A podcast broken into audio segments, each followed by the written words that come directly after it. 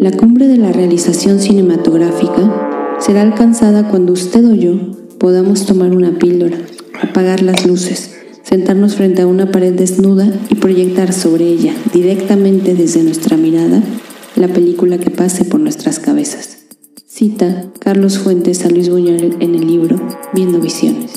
El cine invita a la reflexión, imaginación. Toma tu dosis con nosotros. La píldora de la imaginación. Bienvenidos y bienvenidas a este, su espacio semanal de cine y reflexión. Nosotros somos sus anfitriones Aura y Eduardo. Seguimos abriendo el diálogo con ustedes, conectando con la otra edad. Esta semana reflexionaremos alrededor de la película Manderley, del director Lars von Trier. Bueno, ahí cuidado que este programa puede tener spoilers. En 1933, una joven llamada Grace, interpretada por Bryce Dallas Howard, y su padre, interpretado por William Defoe, descubren una plantación en Alabama cuyos habitantes viven como si la esclavitud nunca hubiera sido abolida. Sintiendo la necesidad de ayudar a estas personas, se queda en el lugar para liberarlas, con cuatro colegas de su padre y un abogado. Grace enfrenta la difícil tarea de resucitar el lugar conocido como Manderley. Quédense con nosotros. En el aspecto cinematográfico estaremos hablando del diseño sonoro de Christian Aitnes Andersen y nuestro tema del día para reflexionar, instituciones de la libertad en el siglo XX. Comenzamos.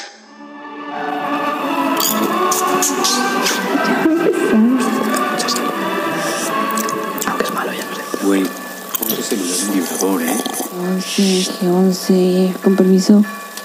Perdón. Dejen ver la película. Ay, pero si ni ha empezado. Apenas están los letreros. No llegues tarde. Análisis cinematográfico. Diseño sonoro de Christian Eignes Andersen. El diseño sonoro consiste en la creación de todo el ambiente auditivo de una película. En el diseño sonoro se tienen en cuenta básicamente cuatro aspectos. Diálogos, efectos, música y ambiente. Estos son conocidos técnicamente como planos sonoros y aportan realismo a la imagen. El diseño sonoro de una película debe comenzar con la escritura del guion. Tomado en cuenta por el director a la hora de transponer la historia al guion cinematográfico, ser cuidado celosamente por el productor y los demás integrantes del equipo de rodaje, comenzar a concretarse en la edición de imagen y concluida por los postproductores de sonido. Todas estas etapas son supervisadas y coordinadas por el diseñador de sonido y el director. En el cine existen dos maneras de utilizar el recurso de la música. La música diegética, que es la que pertenece al mundo de la ficción, la que convive en el mismo universo que los personajes y permite que interactúen con ella. Podría tratarse de una canción que sale de una radio, de algunos músicos que tocan en directo o del propio silbido de un actor. Por otro lado está la música extradigética. Es entonces aquella que no pertenece al mundo de la ficción y es añadida de manera artificial al desarrollo narrativo. Estamos tan acostumbrados a que el cine utilice esta última que ya no nos damos cuenta de que no pertenece al mismo universo de los personajes. Es un recurso que funciona para subrayar el tono de algunas situaciones. Por lo tanto, se puede afirmar que el diseño sonoro es la acción de concebir, coordinar, seleccionar, programar, proyectar y organizar una serie de armados sonoros en función de comunicar una idea, hacer verosímil un espacio virtual y transmitir determinadas sensaciones al espectador con la película. Christian Eines Andersen es por excelencia el diseñador sonoro de muchísimas de las películas de Lars von Trier. Ha trabajado con él en El Anticristo, en Melancolía, la primera parte de Ninfomanía y pues claro, Manderley. El recurso de la voz en off es un ejemplo de cómo el diseño sonoro se viene conceptualizando y trabajando desde el guion. Este recurso, algunos teóricos del guion lo rechazan en sus manuales o lo ignoran por completo. Robert McKee, uno de los teóricos del guion más reconocidos a nivel mundial, menciona. Y pobre de aquel que use voces en off. Pobre de aquel. Resulta blando y sensibilero. Cualquier idiota puede explicar los pensamientos de los personajes con la voz en off. Sin embargo, más allá del purismo de algunos guionistas, me parece que este recurso puede funcionar muy bien.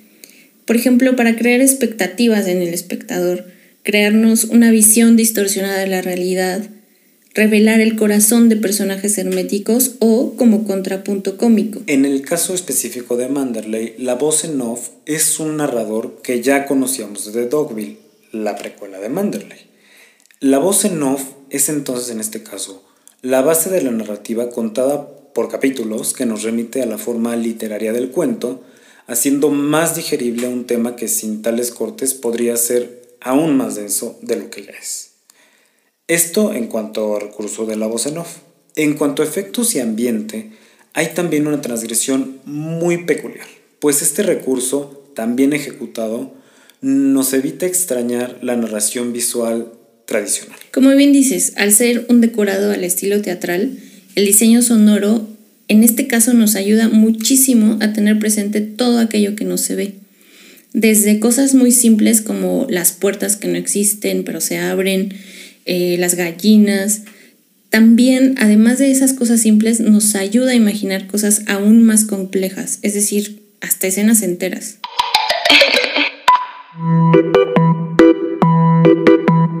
Tienes el mismo derecho que cualquier otra persona. no para Is the only slave. La venganza es como un Análisis del discurso. Tema, Instituciones de la Libertad del siglo XX. Originalmente yo recordaba esta película como una gran revelación sobre un pueblo que elegía la esclavitud. Ahora que la volví a ver, me pareció que nos propone algo más allá, nos propone una crítica mucho más amplia e interesante sobre lo que yo entiendo como las instituciones de la libertad del siglo XX. Siguiendo los capítulos de la película, podemos identificar algunos elementos discursivos alrededor de nuestro tema a analizar. Capítulo 1, en donde, en donde ocurre que conocemos Manderley y a la gente que vive ahí. En esta primera parte, lo primero que a mí me salta es el tema de la esclavitud, que está íntimamente vinculado con el tema del racismo, y con el tema de la abolición de la esclavitud, porque cuando la película nos empieza a contar las cosas, ya llevaba la esclavitud un tiempo abolida. Entonces, a partir del tema de la abolición de la esclavitud durante el siglo XX, viene el tema de los roles como libertarios o libertaristas de las potencias de la posguerra, que es cuando empiezan a repartir este primero libertad y, después democracia, ¿no? Me parece curioso eh, cómo es que recuerdas esta película sobre un pueblo que elegía ser esclavo. Mm, como si verdaderamente tanto estos personajes ficcionados, ¿no? Obviamente, tuvieran como esa elección, ¿sabes? Incluso hoy en el siglo XXI seguimos en las mismas. O sea, Willem Afirma, tenemos miedo, no sabemos ser hombres libres. Los esclavos comemos a las 7, ¿a qué hora come un hombre libre? ¿No? Entonces, la abolición, al final yo sí lo, o sea, creo que al final también tiene que ver con el discurso de esta película, que es una falacia la abolición. Porque realmente no hubo una verdadera, una verdadera oportunidad para toda esta comunidad. ¿no? La abolición es igual a capitalismo creo que tiene que ver con esta parte en la que existía como estas tiendas de raya a la, gringa, ¿no? En donde compraban para la misma gente que, los tenía esclavizados, pero a la vez decían, no, no estamos esclavizados, pero son nuestros empleados, ¿no? Sin embargo, eh, pues no, o sea, te das cuenta que todo es un mismo sistema en el que nada más se le llama de otra manera pero sigue siendo exactamente lo mismo. Siento mucho en ese sentido, eh, así como ya no había esclavitud porque ya, o sea, se abolió y ya no existe.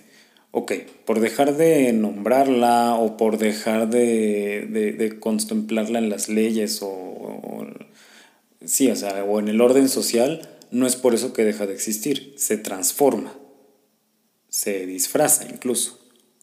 Hoy, por ejemplo, se habla de que la servidumbre es el antecesor de lo que ahora es el trabajo doméstico.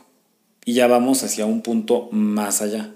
Entonces va como evolucionando la idea, pero no siempre eh, emparejada así, digamos, al, al tic-tac de los conceptos como van saliendo. O sea, tarda un tiempo en asumirse, en configurarse en las distintas sociedades y situaciones. En el capítulo 2, donde se habla de em, la libertad que ya se consiguió en Manderley, yo veo aquí un tema que es cómo hay una opresión psicológica encima de la opresión sistémica. O sea, ellos están como en una especie de secuestro psicológico y, no, no sé, o sea, siento que aunque no existiera la opresión sistemática, aunque no existiera como algo más grande que ellos, ellos tienen todavía una dinámica interna que es como de secuestro psicológico. Sí, como un tipo mm, síndrome de Estocolmo, ¿no? Casi, casi. Eh, creo que sí, o sea, en este sentido con con la psicología y, el, y, lo sistémico creo que van muy de la mano, ¿no? Esto me hace como remitirme a los años 60 en donde todavía la lobotomía era legal, ¿no? Y se le hacía eso a las personas. Entonces creo que sí tiene que ver como la salud mental como un control de masas, ¿no? O sea, se trata de, de, de apropiarse de la salud mental más que una herramienta, más que tratarla como una herramienta evolutiva que debería ser la psicología, ¿no? Y debería y puede serlo, porque en el momento en el que tú tienes tan estructurado o diferenciado los tipos de personas, los tipos de caracteres, los tipos de, de, formas de, de, moverse en el mundo con respecto a la mente, ¿no? Y, y cómo funciona nuestro cerebro, este, creo que en este sentido se utiliza justamente, como lo, como lo dices, para un control, ¿no? Para controlar de cierta manera a la masa. Sí, esa, esa, esa es por una parte eh, como esa no evolución, tampoco involución, pero como una manera un poco tergiversada en que se dieron ciertas cosas, ¿no? A mí me llama también la atención de esa parte, la parte de la ley del ama tiene todas las normas de la, plantación, ¿no? que, llevaban los blancos. Y tiene esta otra parte que es una, como, como una tipología psicológica de los, de los que ya no son esclavos, ¿no? De los que acaban de dejar de ser esclavos eh, a la llegada de, de Grace. Y entonces tienes como estas categorías que de pronto a la vez que son siete y no sé si las, si las debería de, este, de relacionar con los siete enanos o con los siete pecados, o sea, pero los tienen así como los violentos, los payasos, los tontos, los comunicativos, los llorones, los complacientes y los de categoría número uno, la punta de, de esa pirámide, los orgullosos, ¿no? Pero luego están como que estas versiones de los orgullosos que son engañosas porque son los camaleónicos o, los complacientes. Que curiosamente en la, en la ficción el 1 y el 7 se confunden. Al principio eh, se piensa que el orgulloso es el número 1 cuando en realidad es el que está hasta abajo. Y tiene esto que ver también con querer ver lo que, ver lo que uno quiere ver, ¿no? Muchas veces. Quiso ver el, el 7 como un 1. O sea, quiso, quiso en este caso nuestra protagonista asumir que el, el, hombre que le parecía el más fascinante de la comunidad era un, este, pues sí, o sea, una persona de un carácter muy distinto al que tenía antes, ¿no? En el capítulo 3, el del jardín de la, de la, de la vieja dama o de la, o de la señora, me llama mucho la atención que el libertador, como ocurre en aspectos de la historia universal, en esta eh, historia que estamos viendo también de, de Manderley, también el, el, libertador se vuelve un dictador. Y cuando empieza a encontrar voces contrarias, opuestas, antagónicas, lo que hace es descubrir que, que su autoridad no es suficiente o no es tan poderoso. Y entonces necesita empezar a adoctrinar a los otros, para evitarse problemas en el, en el futuro, ¿no?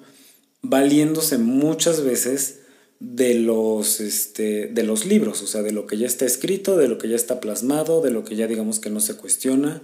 Eh, en este caso, bueno, o sea, en este caso es un libro que es secular, es un libro no sagrado, no están usando la Biblia o el Corán para decirle a la gente cómo tienen que vivir. Es un libro que, que, lo desarrollaron ellos y que se vuelve incuestionable, se vuelve incuestionable.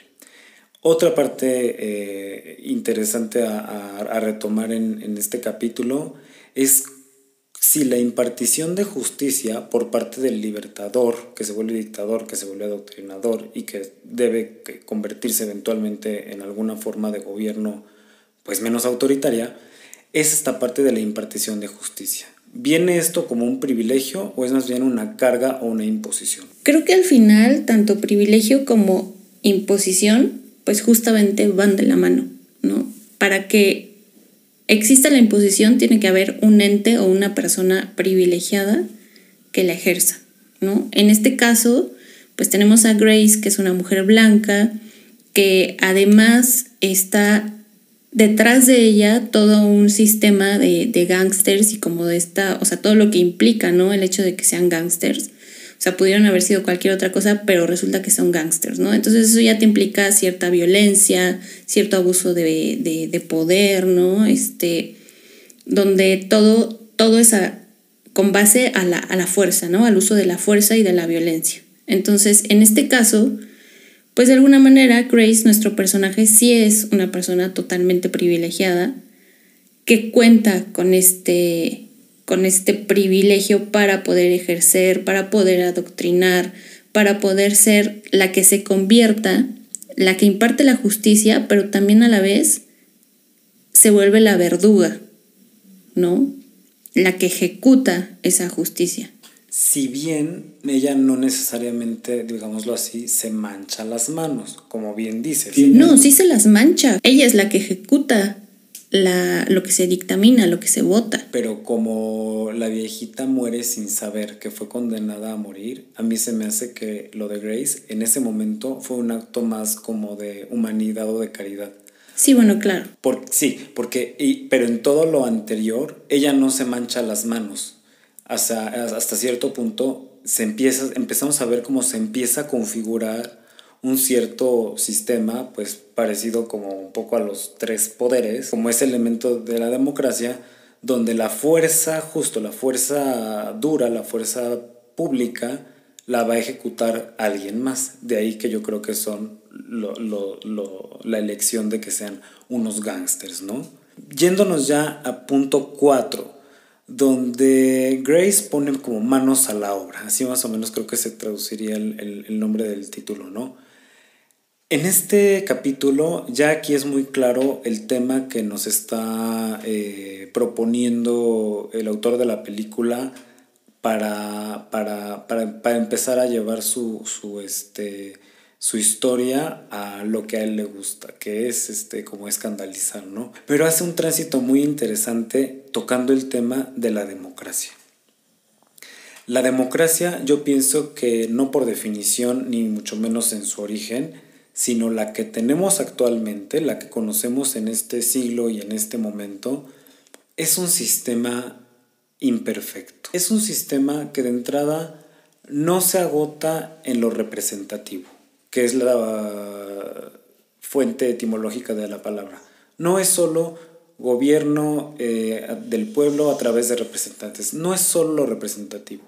La democracia ya es muy participativa pero sigue siendo un sistema muy imperfecto y muy incompleto, pues tan es así que va necesitando de otras muchas cosas que hasta incluso algunas llegan a ser llamadas prácticas antidemocráticas, son muchas cosas que se empiezan a, sumar al sistema democrático, a consumirlo algunas, a comérselo otras, a nutrirlo otras, y pues ahí como que ahí la vamos llevando, ¿no? Este, este tema de, este, de la democracia. Sí, claro, a mí lo que me gusta es justamente lo absurdo que la retratan, ¿no? O sea, cómo se empiezan a poner a votar por cosas tan absurdas como si Sam puede reír o no puede reír y a qué hora puede reír, ¿no? E incluso él dice así como, este, ¿cómo dice? Eh, esto es la democracia, o sea, el que me digan cuándo puedo reír y cuándo no puedo reír y, y que la mayoría vote o no hacia, hacia eso, ¿no? Entonces creo que al final es como lo que hablábamos del privilegio, o sea, la democracia no la ejercen los oprimidos, la democracia no la ejerce eh, las minorías. Eh, lo que tú hablabas de la representatividad, o sea, sí, es prácticamente inexistente, ¿no? Se representa a un, a un sector privilegiado y nada más. En el capítulo 5, eh, hombro a hombro, creo que es donde vemos ya totalmente la crisis y el colapso de los este, de estos repartidores de, libertad que no, que no lo logran, ¿no? O sea que acaba ya eh, ¿cómo decirlo? este quebrado. El pueblo está destruido, no hay que comer, hay enfermedad, una niña pequeña está en peligro de muerte. Grace eh, ya está deprimida, ya, o sea, ya del entusiasmo que tenía de transformar, está deprimida y, ella, pues, este, lamenta mucho la situación, pero no sé, o sea, me gusta ahí cómo empieza a desarrollarse el personaje de Timothy, ¿no? Quiere salvar la cosecha y entonces ella reacciona y se entusiasma con, la posibilidad de que, de que esto se logre, ¿no? Cuando ellos, sin embargo, cuando, cuando eh, en esta gran crisis, cuando ellos empiezan a ver que ella no es tan indispensable para todos y cada uno de sus movimientos, ella empieza a, sentir que le falta este protagonismo que tenía antes. Entonces, ¿qué tan, ¿qué tan genuina era su intención de ayudar o de ella ser la que hiciera algo, no? Ah, muchas veces encontramos como, o sea, en esta parte que hablas de la crisis de las instituciones, eh, creo que en este capítulo viene un poco más atrás, ¿no? Desde el jardín que ellos talan para hacer las, este, las construcciones y las mejoras en las, en las casas. Desde ahí hay como una inconsciencia de, de la necesidad de la naturaleza, del cuidar a la naturaleza. O sea, a mí me, llamó la atención mucho esa parte en donde ese hecho de, de talar los árboles es lo que ocasiona que, todo venga, ¿no? Que venga la desgracia, que venga la arena, que venga la destrucción. Es decir, el, la sobre, el abuso y la sobreexplotación de la tierra y la de la naturaleza, al final la naturaleza manda y al final la naturaleza fue la que les dijo no. Y el ser humano en general ante esta devastación normalmente suele salir adelante, ¿no? Tenemos los temblores, tenemos las inundaciones los tornados, etcétera, ¿no? Como este tipo de golpes de la naturaleza que además nosotros ocasionamos, nos llevan a tener que sobresalir una y otra vez, una y otra vez, ¿no? O sea, yo lo que no entiendo es por qué nos gusta hacernos la vida tan difícil a los seres humanos, ¿no? Siguiendo con el, con, el curso, ya en el capítulo, en el capítulo 6, donde dice ya este, tiempos duros en Manderley, o sea, todavía más duros de lo que, todo lo que les acaba de pasar, yo aquí rescato dos cosas. Una es eh, el tema de la ininteligibilidad de la ley. O sea, cuando dicen eh, el, este, el guardaespaldas principal, eh, bueno, el abogado, era el abogado. Cuando, cuando el abogado eh, descifra el, manual de uso del coche para repararlo, ¿no? Y que dicen, él no sabía nada de mecánica, pero si era capaz de entender las leyes, pues era capaz de entender pues cualquier cosa, ¿no? Entonces yo digo, esta cualidad que tiene la ley de ser tan poco accesible en su lenguaje, en su construcción, en su, desde su diseño, eh, desde un proceso participativo que no es tal, desde una representación que no hay tal, pasa todas estas cosas llega la ley y es algo que es incomprensible pues para la mayoría de las personas, ¿no? Hay otra parte interesante también que es lo que yo llamo o entiendo como la libertad del alma. Eh, dijo Nina Simón en una entrevista cuando le preguntaron qué es libertad.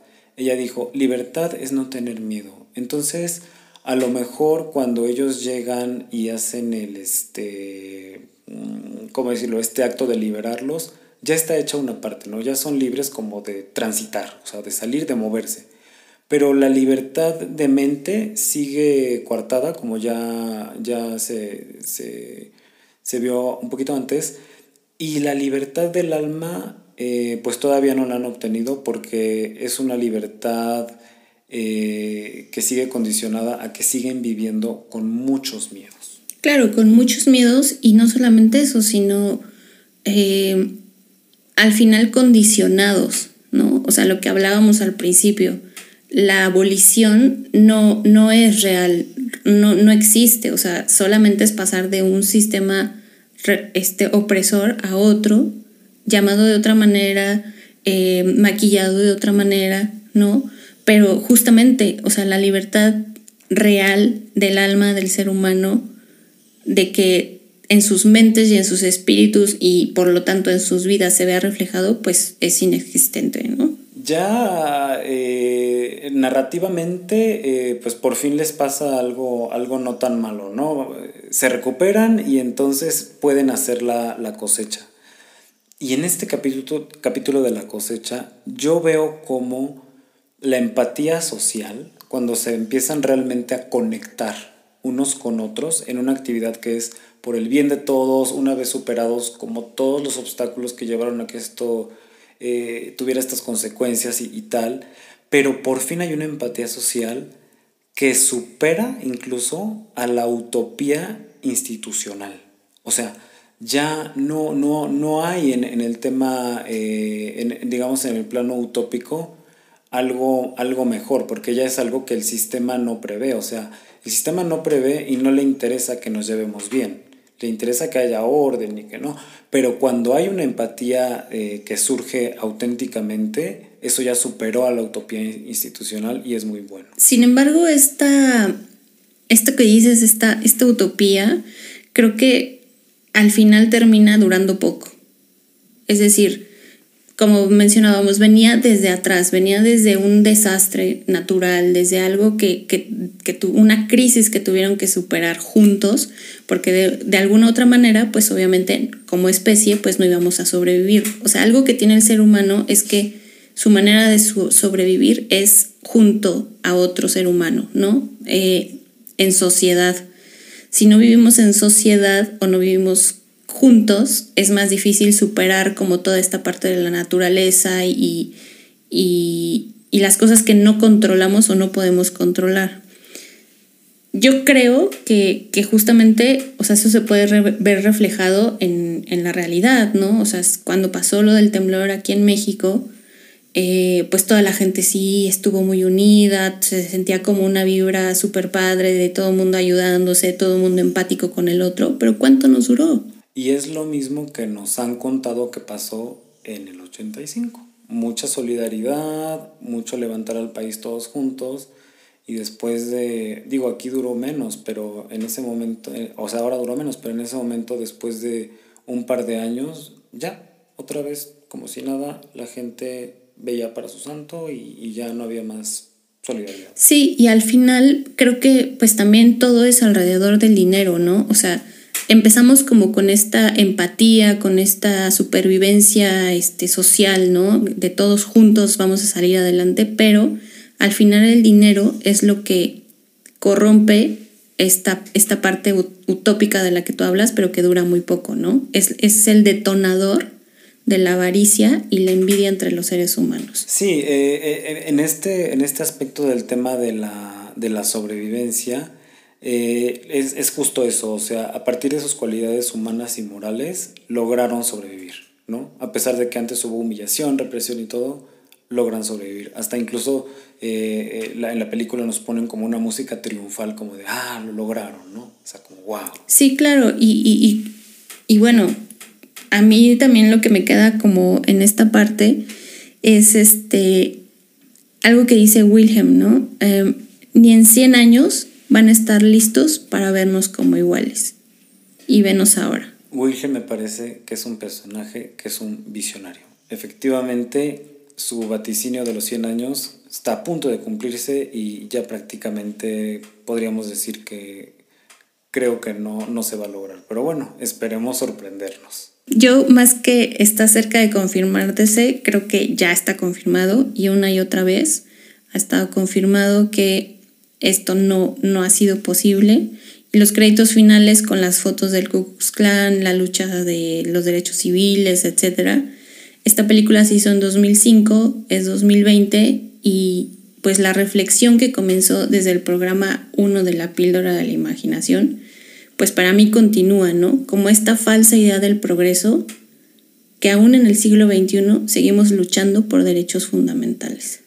Muchas gracias por haber reflexionado y filosofado con nosotros una vez más. Los invitamos a seguirnos en Instagram en arroba toma la píldora y en Facebook nos encuentran como la píldora de la imaginación. Ahí estamos subiendo un par de publicaciones semanales para dialogar con ustedes y ahondar en temas que el tiempo de este podcast no nos permite profundizar lo suficiente. Sigan compartiendo con nosotros lo que les hizo reflexionar Manderley. Me encuentran en Instagram como Eduardo-Moreno C. Y a mí como Aura-Supernova en todas las redes sociales. Los esperamos la siguiente semana para una dosis más de imaginación. No falten, hasta la próxima. Esto fue La píldora de la imaginación.